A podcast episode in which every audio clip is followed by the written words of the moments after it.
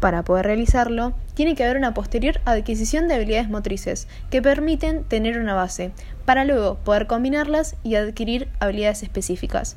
¿Qué son las habilidades motrices? Son acciones que realizamos desde que nacemos.